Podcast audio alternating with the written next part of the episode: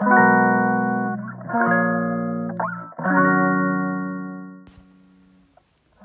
い皆さんこんにちは。いや初めましてですね。突然スタンド FM を始めようと思った理由をまずお話ししたいと思います。 Voicy という音声配信アプリを知っている方は多いんじゃないかなと思うんですが Voicy、えー、まあ、知らない方のためにインターネット配信のラジオアプリみたいな感じの音声配信アプリなんですねこのスタンド FM のよりもうちょっと知名度があるアプリで、えーと、キンコンの西野さんがかなり、えーと、人気の、うん、パーソナリティとして登録されています。でこの Voicy 私すごくよく聞いていてその中でイケハヤさんがおっしゃってた一言が、えーと、今日始めてみようと思うきっかけになりました。でそれは何を言ってたかというと、えーまあ、これからおすすめするはこんな、えー、こんなものですっていうのを紹介されてました。で、えー、っとその中で2つ3つぐらいおっしゃってたんですけどちょっとすいません詳しく覚えてなくて2つ自分があやってみようって前から思ったものがあるなっていうのがあってでその中の一つが音声配信だったんですね。まあ、ずっと Voicy 聞いてたので、まあ、私もいいなってブログとかじゃなくて音声で気軽にこの自分のアウトプットできるのってすごくいいなって思ってたんですけど Voicy は始めるのにすごくハードルが高いんですよ。うんとまあもともと自分のプラットフォームを持ってるような方がうんまあ試験っていうかあの最初のあの選定があって、まあ、そういう方がしかも通らないかなっていうもうちゃんと配信ができるというベースがそもそもある人しか今ちょっと通らないっていう状況みたいでまあボイシーとしては何でそういうふうにしてるかっていうとあの、まあ、簡単にパーソナリティさんに配信をやめてほしくないからきちんと継続し続けてくれる方をあのきちんと選んで、えー、通してるっていう感じらしいんですけど、まあ、一般人自分のような普通の人っていうのはいきなりボイシーを始められないということだったのでこのちょっと手軽なスタンド FM から始めてみようということで始めてみました。でえー、っと、まあ、自分はこの音声配信以外に NFT、まあ、池谷さんもすごくおかしいんです詳しいんですけど NFT にすごく興味があってえっと今年は是非 NFT で、まあ、自分の、うん、作品というかなんかイラストというか何かこう出してみたり自分も買ったりなんかちょっとビジネスにはならないと思うんですがこの新しい技術に触れてみたいっていうのがあってこれを始めてみようと思っています。なのでこの池谷さんが言ってた NFT と音声配信、えー、今年やってみるといいですよっていうのが自分すごく引っかかっあの自分の中にすごくあの落ちたのであの早速今日からやってみようということで、うん、今さっきアプリをダウンロードして、えー、っと早速収録しています。でえー、っとなんでアウトプットが必要なのかなこの音声配信をややった方がいいっていうふうに自分が思ったかっていうとまあそもそもこれもかなり前に遡るんですけどうんだいぶ前からブログとか、えー、まあ、SNS でもそうなんですけど自分の情報を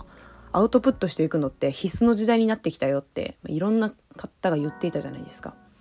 で自分があもうこれやらなきゃいけないなって思ったのは、えー、堀江貴文さんがもうブログやらない人はもう終わりだよねみたいなことをネットで言ってたのかなを見てああやらないとダメなんだなって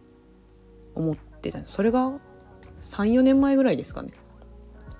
でたまたまなんかタイに旅行行った時の帰りの空港だったんですよね。だからなんかこう自分で何かこう新しいことを始めようっていうなんかこういうエキサイティングしてる状況の時に聞いたので余計入ってきたんですけどでもアウトプットしなきゃアウトプットしなきゃって思ってる割にブログが全然はかどらなくて記事を作るけど下書きばっかりが溜まっていったりうんそもそもやっぱりそのパソコンの前に座って文字を書くっていうのが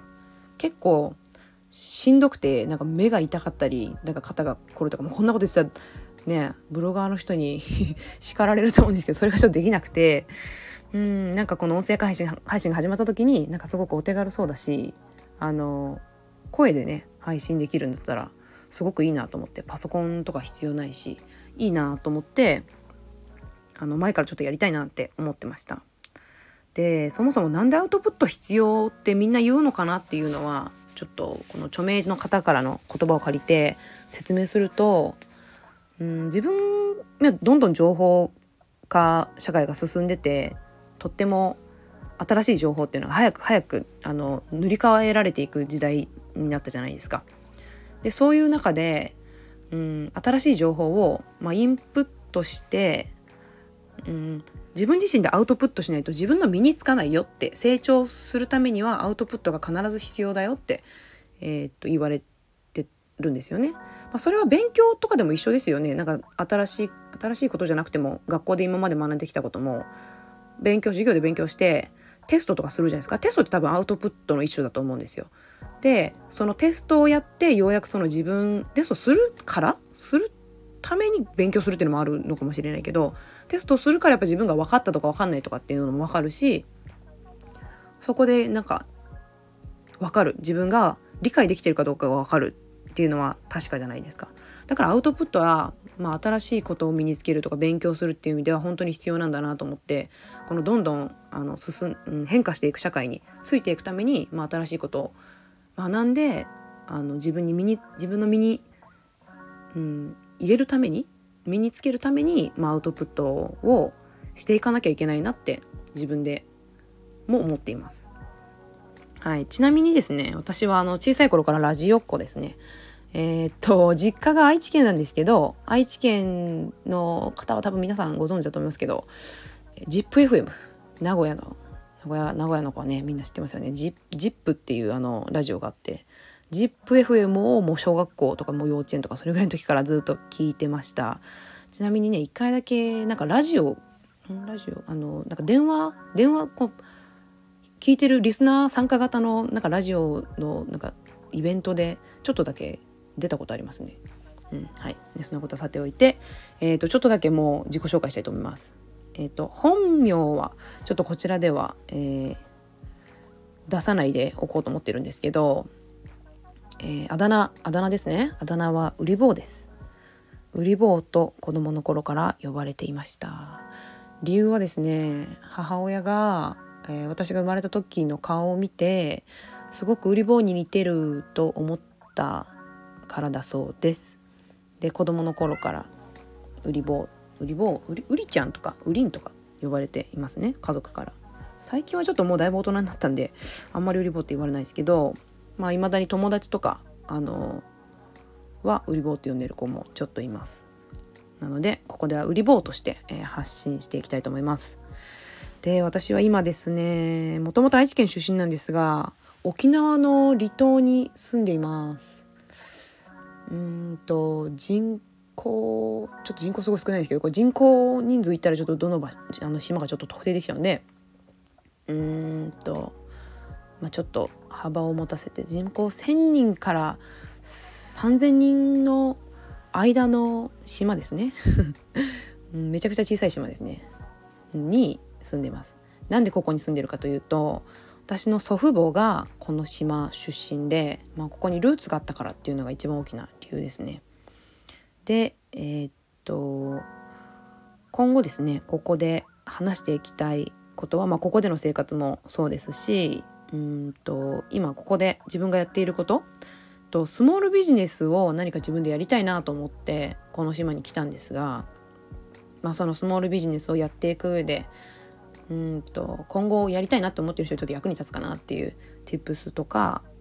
あとはうんと今その自分がやってるビジネスが T シャツ販売なんですね。T シャツを自分で 手作りしてえ売る売る。手作りじゃない手刷り？手刷りでシルクスクリーンっていう手法を使って、えーとまあ、自宅兼工房で手でシャッシャってすって売ってるんですけどこの T シャツ販売とあと自分自身が興味があるトピックは SDGs 最近ちょっとねよく耳にする方多いと思うんですけど、まあ、環境とか動物保護とか動物がすごく好きなのでに関してちょっと今後もここで話できたらいいなと思ってます。であとはあの自分の心の動きとか、まあ、ちょっとしたこういう心持ちがあると他の方にも役に立つんじゃないかなみたいなのをまあ、ちょっとシェアできたらいいかなと思ってます。